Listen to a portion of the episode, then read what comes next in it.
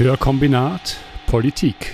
Es kombinieren Dominik Dussek und Elvira Isenring. Heute Sick of it all. Die WOTS untersucht die Entwicklungen im Schweizer Gesundheitswesen. Alle, wirklich alle wünschen sich Zugang zu einem guten Gesundheitssystem, egal wie viel man verdient, egal wo man wohnt. Alle wünschen sich eine hohe Qualität, sowohl was die medizinische Versorgung anbelangt, als auch die Infrastruktur, die Ausbildung der Gesundheitsfachkräfte und die verfügbaren medizinischen Technologien. Wer wünscht sich nicht ein Gesundheitssystem, das nach den Bedürfnissen der Patientinnen ausgerichtet ist? Als Patientin will ich gut informiert, mit Respekt behandelt und wenn immer möglich geheilt werden. Da niemand davor gefeit ist, selber krank oder pflegebedürftig zu werden oder zu verunfallen, könnte man bei diesem Thema große Einigkeit erwarten. Insbesondere in einem reichen Land wie der Schweiz, wo man sich ein gutes Gesundheitswesen tatsächlich ohne Problem leisten kann. Wo also ist das Problem?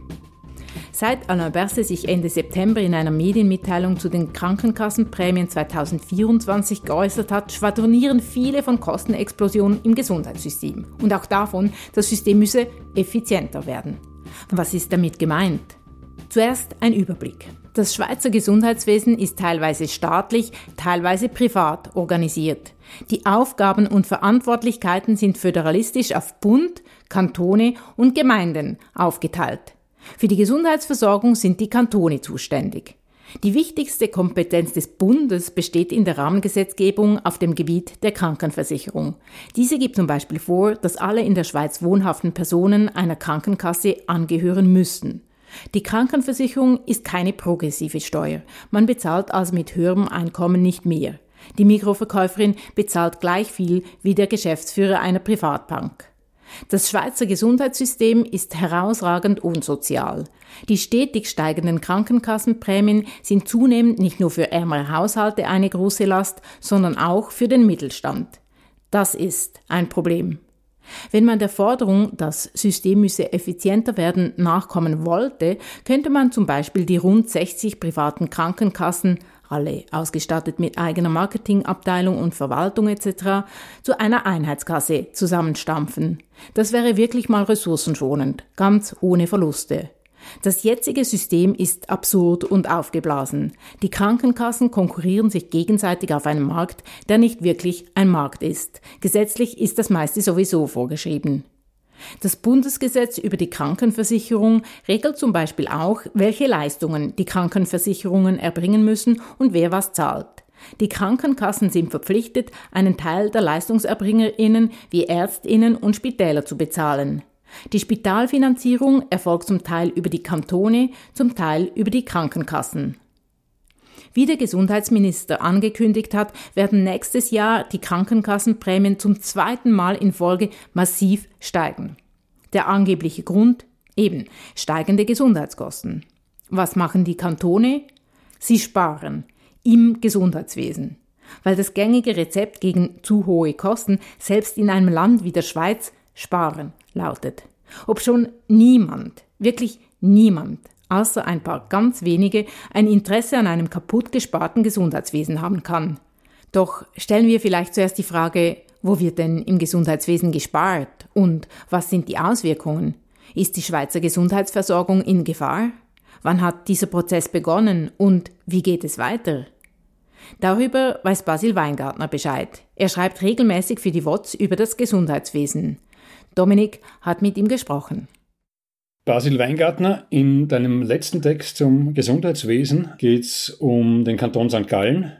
Dort ist jetzt angekündigt worden, dass die vier Spitäler dort äh, 440 Vollzeitstellen streichen wollen und davon 120 in der Pflege. Das klingt jetzt einmal für mich relativ hart. Ist denn das eine besonders radikale Maßnahme, die da jetzt in St. Gallen geplant ist, oder steht der Kanton damit in einer Tendenz, die es in der ganzen Schweiz zu beobachten gibt? Ja, es ist sicher eine radikale Maßnahme und eine, die es so jetzt bisher in der Schweiz nicht gegeben hat. Aber es gibt viele Indikatoren, die dafür sprechen, dass es der erste von mehreren oder von weiteren solchen Fällen sein könnte. Denn grundsätzlich ist die Situation ähm, im Gesundheitswesen und in großen und kleineren Spitälern sehr angespannt derzeit. Und wenn du sagst angespannt, ist das sozusagen der einzige Indikator, von dem du gerade gesprochen hast, oder gibt es noch andere? Viele ähm, Spitäler sind derzeit in, in finanziellen ähm, Schwierigkeiten und das kann äh, lokale Gründe haben. Es hat aber starke systemische Ursachen, die politisch auch so gewollt sind. Vielleicht können wir später dann noch darauf zurückkommen, die dazu führen, dass die Spitäler unter starkem äh, Spardruck sind und weil ähm, rund 70 Prozent circa der ähm, Ausgaben der Spitäler ähm, Personalkosten sind, ist der Druck, Personal zu sparen, sehr stark. Und das in einer Situation, wo das Personal sowieso schon unter massiven äh, Arbeitsbelastungen ächzt. Ja, zur Politik werden wir tatsächlich noch kommen, aber kannst du vielleicht mal schildern, diese eben für mein Ohr relativ krassen Zahlen aus dem Kanton St. Gallen, wenn das so durchgesetzt wird, was werden aus deiner Sicht die Folgen von diesen Einsparungen sein? Und wie prekär ist die Lage beim Personal und wird sie dann ja vielleicht noch mehr werden? Also wenn man im ganzen Land ähm, mit Pflegepersonal, aber auch sonst mit Gesundheitspersonal spricht, dann merkt man, wie groß das der Druck da ist. Und es gibt schon bisher negative Folgen dieses Drucks, nämlich dass immer mehr Leute krank werden wegen des Drucks oder sogar so weit gehen, dass sie die Stelle wechseln im Sinne, dass sie die Branche verlassen. Das heißt, die Arbeitsbelastung wird dadurch schon bisher auf immer weniger äh, Menschen verteilt und die, die da bleiben, die leiden immer mehr. Und wenn jetzt gleichzeitig noch Spitäler anfangen, ja in diesem massiven Ausmaß Stellen abzubauen, ja, dann setzt sich da eine ähm, Spirale noch stärker in Gang, die letztlich dazu führen wird, ähm, dass die Gesundheitsversorgung gefährdet ist. Das Paradoxe ist eigentlich, wenn die Spitäler zu viele Stellen abbauen, dann sorgt das letztendlich dafür, dass sie Betten schließen müssen, weil sie schlicht nicht mehr genug Personal haben, um alle Betten betreiben zu können. Weil die Spitäler aber in einem vor zehn Jahren ähm, liberalisierten Spitalmarkt arbeiten bedeuten geschlossene ähm, Betten sofort auch, dass ähm, Einnahmen ähm, ausbleiben und somit die Situation ähm, der Spitäler sich eigentlich noch stärker ähm, anspannt. Alle wissen, wenn Personal abgebaut wird, dann dürfen ja nicht ähm, Leistungen abgebaut werden, weil sonst wird das immer schlimmer. Und so stehen die Bettenschließungen eigentlich am Schluss dieser Kaskade von Maßnahmen, die getroffen werden. Und in der Zwischenzeit, weil Bettenschließungen eigentlich ein No-Go sind, wenn die Spitäler noch, nicht noch äh, in größere äh, Schieflage geraten wollen, muss das Personal in dieser Zeit das alles auffangen. Das heißt, weniger Menschen müssen die gleiche Arbeit machen, was natürlich nicht folgenlos bleibt, sei es für das Personal, aber sei es auch für die PatientInnen. Überlastetes Pflegepersonal, das ist eine Schieflage, die die Pflegeinitiative zurechtbiegen wollte. Sie wurde dann 2021 auch mit einem Ja-Anteil von 61 Prozent angenommen. Was läuft in der Umsetzung verkehrt?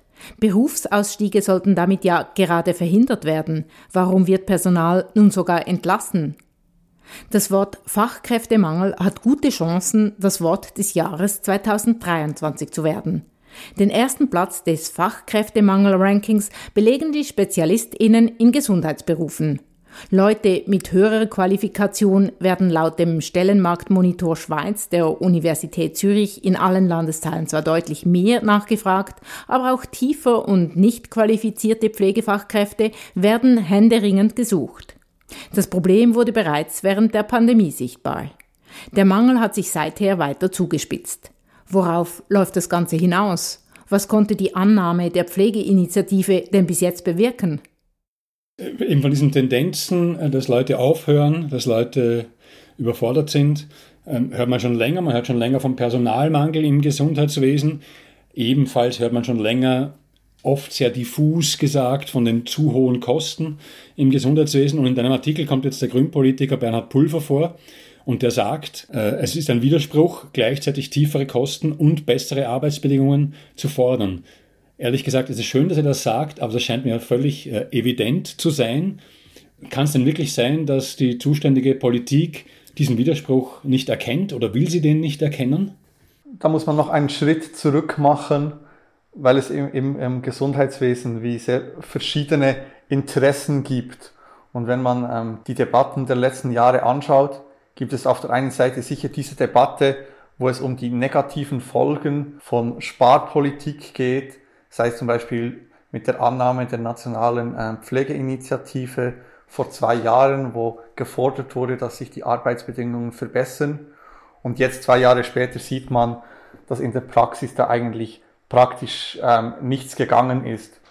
Und auf der anderen Seite hat man in der öffentlichen Debatte vor allem die Prämien. Das ist aktuell wieder ein großes Thema, weil ja Ende Monat der Wechsel der Krankenversicherungen ähm, abläuft.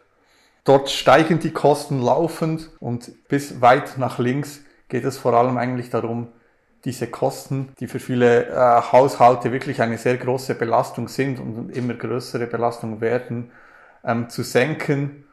Da geht vielleicht teilweise ja ein bisschen der Blick dafür auch verloren, auch auf linker Seite, was genau die Folgen von tiefen Gesundheitskosten sind.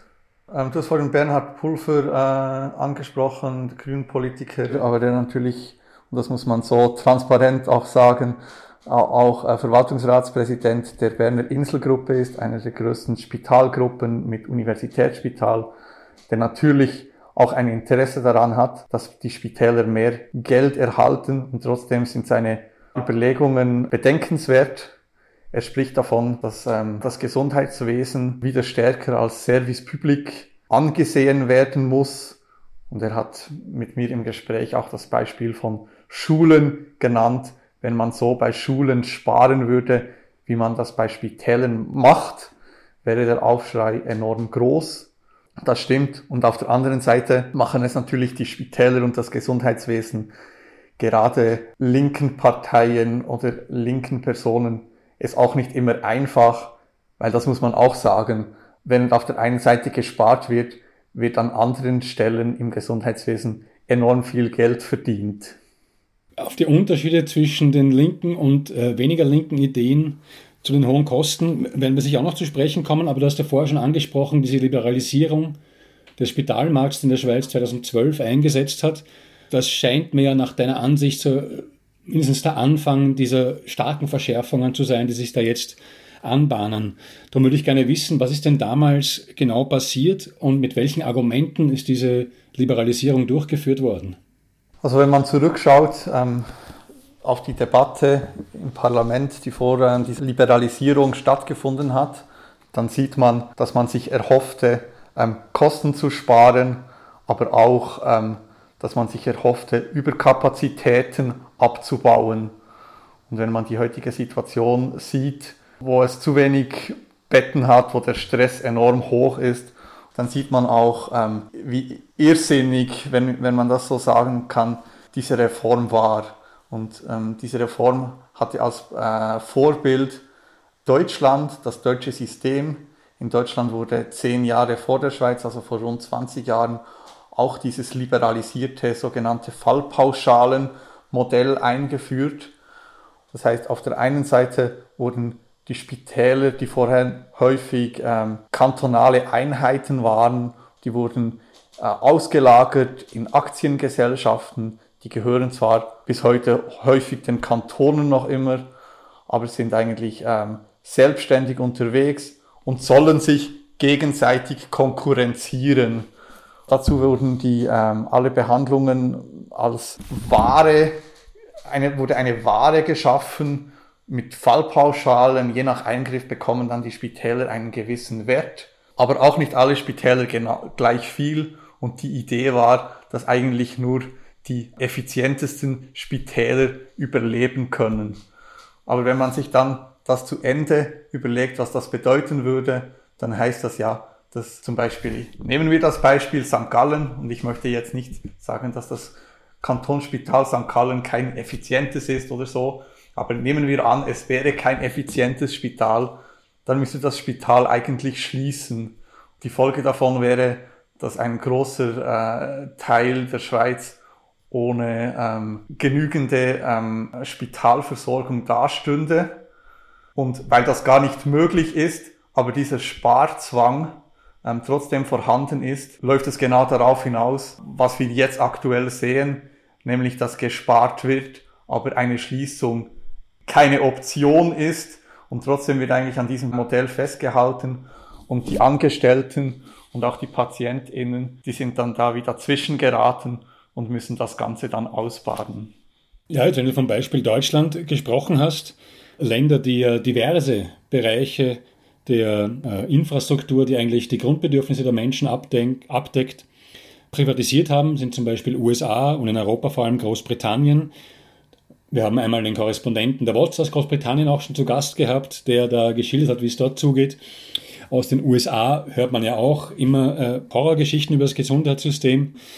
Also die Idee, solche Infrastrukturen zu privatisieren, hat in vielen Ländern zu äh, schlimmen Zuständen geführt, hat sich als Schuss in den Ofen entpuppt.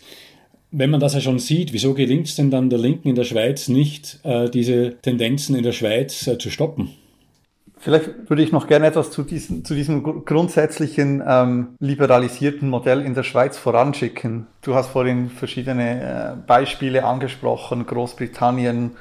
In, in, all diesen Modellen sieht man eigentlich, dass ähm, private, ähm, gewinnorientierte Firmen sich eigentlich wie die guten Risiken in Anführungszeichen sichern das heißt in der Schweiz zum Beispiel Orthopädie, die ist sehr gut bezahlt, ist auch in St. Gallen so, da gibt es auch ähm, private Konkurrenz und die sichern sich eigentlich wie diese lukrativen Eingriffe. Die ehemaligen öffentlichen Spitäler, die jetzt auch so als private Firmen in diesem Wettbewerb teilnehmen sollen, die sind dann gezwungen, auch die schlechten Risiken, was äh, ja makaber tönt und auch makaber ist, weil zum Beispiel Geburtshilfe, oder auch Geriatrie oder so, ganz viele Bereiche, die sind eigentlich kaum oder gar nicht kostendeckend zu betreiben. Und die sind dann gezwungen, diese Sachen auch anzubieten, also hoffentlich, weil sonst würde es diese Angebote nicht geben, sind aber in Konkurrenz mit diesen privaten, gewinnorientierten Firmen, die eigentlich das Geld einsacken, vielleicht ein bisschen zugespitzt, aber in der Tendenz funktioniert das System genau so. Auf deine Frage, wieso dass die Schweizer Linke hier wenig zu entgegensetzen hat, wenn man zurückschaut vor ähm, 15 Jahren, als diese ähm, Reform verhandelt wurde, da gab es innerhalb der SP zum Beispiel punktuell Widerstand, zum Beispiel von Franco Cavalli, der selber Chefarzt war und das Risiko erkannt hat. Aber er ist dann nicht damit durchgedrungen, auch innerhalb seiner Partei nicht. Und die SP hat auch damals darauf verzichtet, das Referendum zu ergreifen. Das heißt, diese neoliberale Idee fand damals ja bis nach weit links Unterstützung. Und ich glaube, heute ist die Debatte ein bisschen eine andere, weil einfach diese ähm, Prämien von den Grundversicherungen derart hoch sind, dass einfach das als drängenderes Problem erkannt wird, die hohen Krankenkassenprämien und wenn man das weiterdenkt, und da gab es auch Vorstöße, dass man zum Beispiel eine einkommensabhängige Krankenkassenprämien einführen würde, so wie das auch die meisten anderen Länder in Europa bereits kennen, dann würde da sicher auch ähm, sehr viel Druck von den Spitälern und vom Pflegepersonal ähm, weggenommen werden. Unterbrechung. Da Hörkombinat Politik größtenteils von unseren MedienpartnerInnen unabhängig ist, sind wir auf finanzielle Zuschüsse angewiesen. Wenn ihr das Projekt unterstützen möchtet, findet ihr die Bankangaben und einen QR-Code auf unserer Webseite höhekombinat.ch. Ihr könnt das Projekt aber auch ganz einfach unterstützen, indem ihr uns weiterempfehlt oder die Folgen gut bewertet. Außerdem, auf hörkombinat.ch findet ihr auch einen Kontaktbutton mit unserer E-Mail-Adresse. Schreibt uns. Eure Gedanken und Inputs, Kritik und Komplimente freuen uns sehr. Vielen Dank fürs Hören, Kommentieren, Teilen und Unterstützen. Ja, ich möchte nochmal auf mögliche linke äh, Positionen zu sprechen kommen. Ähm, wenn man immer von den hohen Kosten spricht, dann denken wahrscheinlich viele, ja, hohe Kosten, die entstehen dadurch, dass viel zu viele Leute wegen jedem äh, Blödsinn zum Arzt rennen. Hingegen sind auch die Medikamentenpreise in der Schweiz zum Beispiel wahnsinnig hoch. Man weiß, dass nicht nur in der Schweiz, aber auch hier die Pharmaindustrie in der Politik sehr stark verankert ist und auch sehr starkes Lobbying betreibt. Sozusagen bringt die Linke denn sozusagen Ihre Definition von dem, was zu hohe Kosten im Gesundheitswesen sind, bringt ihr das auch ein? Ich habe immer den Eindruck, da wird eher im Diffusen oft geblieben. Eben auf der einen Seite fehlen vielen Orts Gelder, wo sie dringend gebraucht würden. Und auf der anderen Seite eben gibt es sehr viele Profiteure, ähm, seien es Pharmafirmen, seien es auch Privatspitäler, die ähm, Dutzende von Millionen Dividenden jedes Jahr ausschützen, seien es äh, in den Krankenkassen, äh, wo es viele Kader-MitarbeiterInnen äh, gibt, die viel Geld verdienen, oder seien es LobbyistInnen im Parlament. Klar, das mag unanständig sein, was aber fast noch verheerender ist, sind eigentlich die Folgen davon, weil das Geld, das dort verschwindet, das ist ärgerlich, aber die Folgen, die daraus entstehen, die belassen das Gesundheitssystem um Faktor X stärker. Das heißt, wenn ein Spitalarzt, eine Spitalärztin einen Anreiz hat, möglichst viele PrivatpatientInnen zu behandeln und dadurch den eigenen äh, Salär zu erhöhen, dann fließt natürlich dieses Salär weg. Aber die Folgekosten, die durch unnötige Operationen entstehen, äh, die sind um ein Vielfaches höher. Und ich glaube, das macht es teilweise für Kritik von links schwierig, Kostensteigerungen wie zu anerkennen. Und ich finde auch, dass dort ähm, diese Kritik geäußert werden muss an Geldern, die da abfließen, das heißt, eigentlich braucht es wie ein Umbau dahingehend, dass die Gelder nicht dorthin fließen, wo es Anlegerinnen und Firmen gerne hätten. Wenn du schon von diesen so falschen Anreizen sprichst und von unnötigen Operationen, äh, die teuer sind, hatten das auch mit diesem System der Fallpauschalen, von dem du vorher gesprochen hast, zu tun? Ja, genau, das ist wirklich eines der Kernprobleme dieses Fallpauschalensystems. Die Spitäler bekommen dann wirklich für jeden Eingriff einen gewissen Betrag und eben in, in manchen äh, Bereichen sind diese Beträge nicht kostendeckend oder tendenziell nicht kostendeckend und in anderen Bereichen, vor allem in Bereichen, die gut planbare Eingriffe haben, wie eben in der Orthopädie, dort sind die Eingriffe lukrativ, was dann eben zur Folge hat, dass alle in diesen Bereichen operieren möchten, teilweise größere Spitäler auch um die anderen nicht kostendeckenden Bereiche quer zu finanzieren. Das heißt, das ist da nicht immer nur böse Absicht vorhanden, aber letztendlich möchten dann alle Knie operieren und Hüften und Wirbelsäulen und äh, weil es gar nicht genug Hüften und Wirbelsäulen ähm, hat, wird dann halt auch mal ein Knie operiert, das man gar nicht operieren müsste. Was in diesem Kontext eigentlich noch spannend ist, wenn wir zurückgehen nach St. Gallen, das Spital muss sparen, weil die Pauschale nicht kostendeckend sind. Und das Einzige, was das Spital machen kann, ist eben einzusparen, wie es jetzt passiert. Aber sie müssen mehr Einnahmen erzielen. Und das Einzige, was sie eigentlich machen können, ist mehr lukrative äh, Eingriffe zu machen, was dann eben bedeutet, dass auf der einen Seite Personal äh, abgebaut wird und auf der anderen Seite unnötige Eingriffe vollzogen wird, und die Kosten für das Gesamtsystem dann letztendlich wieder ansteigen. Ich möchte noch am Schluss noch zwei Themen kurz ansprechen. Das eine kommt bei dir im Text, im letzten größeren Text eben über St. Gallen auch vor, nämlich äh, die Folgen der Covid-Politik, also der Jahre 2020 bis 2022. Welche Rolle spielt denn die Politik? Weil die Situation ist schon bekannt, dass jetzt genau die Leute, wo man vor ein paar Jahren symbolisch auf dem Balkon gestanden ist und geklatscht hat, genau diese Leute werden jetzt entlassen.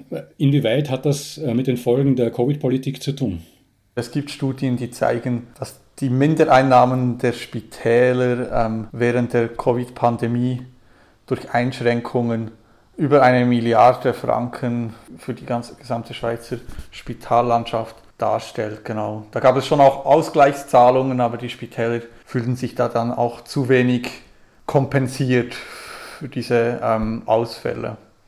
Und auch da ist es wieder die Schwierigkeit, es gibt dann auch Privatspitäler, die eben vor allem Kniegelenke operieren und dann halt auch diese Ausfälle hatten und das Geld auch möchten, weil sie eben Dividenden auszahlen. Dann ist es auch politisch eben auch aus linker Sicht gar nicht so einfach, trennscharf zu sagen, okay, da unterstützen wir Service Public oder da ähm, unterstützen wir einfach ProfiteurInnen dieses liberalisierten Gesundheitswesens. Was aber in, den, äh, in diesen Jahren der Corona-Politik auch passiert ist, das ist, dass einige Industriezweige und darunter auch die Pharmaindustrie große Gewinne eingefahren äh, haben. Müsste der Staat nicht angesichts dieser ungleichen Entwicklungen in, in diesen Jahren Umverteilungsmaßnahmen ins Auge fassen, denn man hat ja wohl hoffentlich erkannt, dass ein robustes Gesundheitswesen wichtig ist. Ja, grundsätzlich natürlich sicher. Ähm, in der Praxis sehen wir da das, was im Kapitalismus sehr oft passiert oder fast immer passiert, dass die Gewinne privatisiert werden und die Verluste sozialisiert der Allgemeinheit überschrieben werden. Und ich glaube, das passiert letztendlich hier auch. Und klar müsste man da Gegensteuer geben, aber ich glaube, die politischen Mehrheiten sind letztendlich auf Seite jener, die mitverdienen wollen und weniger ähm, auf Seiten des Personals und der Leute, die sich behandeln lassen möchten. Seltsam, weil das müssten ja eigentlich mehr Leute sein. Aber gut, du hast auch schon von dieser Pflegeinitiative gesprochen. Das ist ja vielleicht eine andere Folge dieser Corona-Jahre, dass nicht nur Symbolhandlungen getroffen wurden, sondern auch die Pflegeinitiative ist 2021 vom Stimmvolk angenommen worden und jetzt werden aber aus diesen St. Galler Spitälern bei dir MitarbeiterInnen zitiert, die sagen, ja, die ist schon angenommen worden, aber seither ist eigentlich nicht viel passiert. Was bedeutet genau, es ist nicht viel passiert und warum ist nicht viel passiert? Also ich konnte mit Pflegefachpersonen sprechen und die haben dann gesagt, okay, immerhin haben wir Gespräche geführt, aber letztendlich hat dann eigentlich nichts dabei herausgeschaut. Mit einer kleinen Ausnahme, wenn Leute jetzt kurzfristig andere Dienste übernehmen, dann werden sie dafür zusätzlich abgegolten, was ein kleiner Fortschritt ist, aber was natürlich die große Mehrheit der Probleme wie zu wenig Zeit mit den Patientinnen, zu wenig Personal, ähm, Ausfälle, die nicht kompensiert werden, die werden, sind da eigentlich, jedenfalls in St. Gallen und wenn man mit, anderen, aus, mit Leuten aus anderen Spitälern spricht, dann tönt das ganz ähnlich. Was ja schon spannend ist, und das ist wahrscheinlich die noch größere Gefahr für Spitäler und die Spitalversorgung in der Schweiz als die finanzielle Situation. Es gibt schlicht zu wenig Personal. Demografisch werden immer mehr Leute alt. Es braucht eigentlich mehr Pflege und gleichzeitig ähm, sind die Arbeitsbedingungen derart miserabel, dass immer weniger Leute diesen Beruf wählen und wenn sie ihn wählen, eigentlich immer kürzer im Beruf verweilen. Es bräuchte dringend bessere Arbeitsbedingungen und das ist ohne mehr Geld eigentlich nicht zu machen. Der Bund geht aber jetzt in eine ganz andere Richtung, dass alle Spitäler nur noch diese ähm, Pauschalen erhalten, die auf dem 30. Perzentil ist. Und jetzt klingt das ein bisschen kryptisch, aber ich kann das erklären. Das heißt, es ist dieser Wert, wo 30 Prozent der Spitäler tiefere Kosten haben und 70 Prozent der Spitäler höhere Kosten. Das heißt, 70 Prozent der Spitäler sollen gemäß dem Bundesrat weniger Geld erhalten als die Kosten, die bei ihnen anstehen. Das perfide dabei ist auch, wenn jetzt diese 70 Prozent, die drüber sind, alle ihre Kosten senken, weil sie denken, okay, ich möchte unter dieses 30. Perzentil kommen, sinkt dieses 30. Perzentil ja auch wieder, weil ja immer nur 30 Prozent darunter liegen können. Das heißt, es sind immer 70 Prozent über diesem Perzentil. Und es ist wie so ein Perpetuum mobile, dass die Kosten immer weiter senkt. Und deshalb wird sich in diesem System, solange dieses weitergeht, das sieht man zum Beispiel auch in Deutschland, der Druck auf das Personal immer weiter erhöhen. In Deutschland steht das Krankenhauspersonal derzeit auf der Straße. Wie auch in St. Gallen wird gegen den irrsinnigen Spardruck demonstriert. Stoppt das Krankenhaussterben, lautet das Motto der bundesweiten Proteste. Gefordert wird zusätzliche finanzielle Unterstützung. Doch SPD-Gesundheitsminister Lauterbach ist dagegen. Reformieren will die Bundesregierung die Krankenhausfinanzierung jedoch schon. Das Fallpauschalensystem wurde bereits 2018 in Frage gestellt und reformiert. Nun stehen weitere Reformen an. Die Revolution von oben bleibe aber aus, bilanziert die Monatszeitung AK Analyse und Kritik in einem Text über den leider ausbleibenden Fall der Fallpauschale. Sie müsse weiterhin von unten erkämpft werden. Und das dürfte wohl auch das Szenario in der Schweiz sein. Demonstriert wird längst nicht nur in St. Gallen.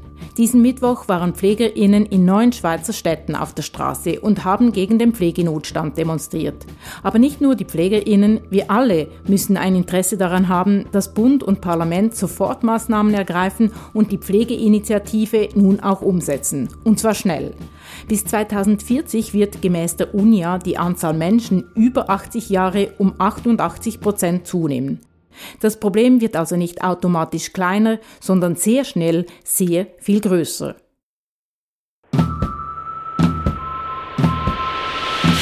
Hörkombinat Politik. Es kombinierten Elvira Isenring und Dominik Dussek.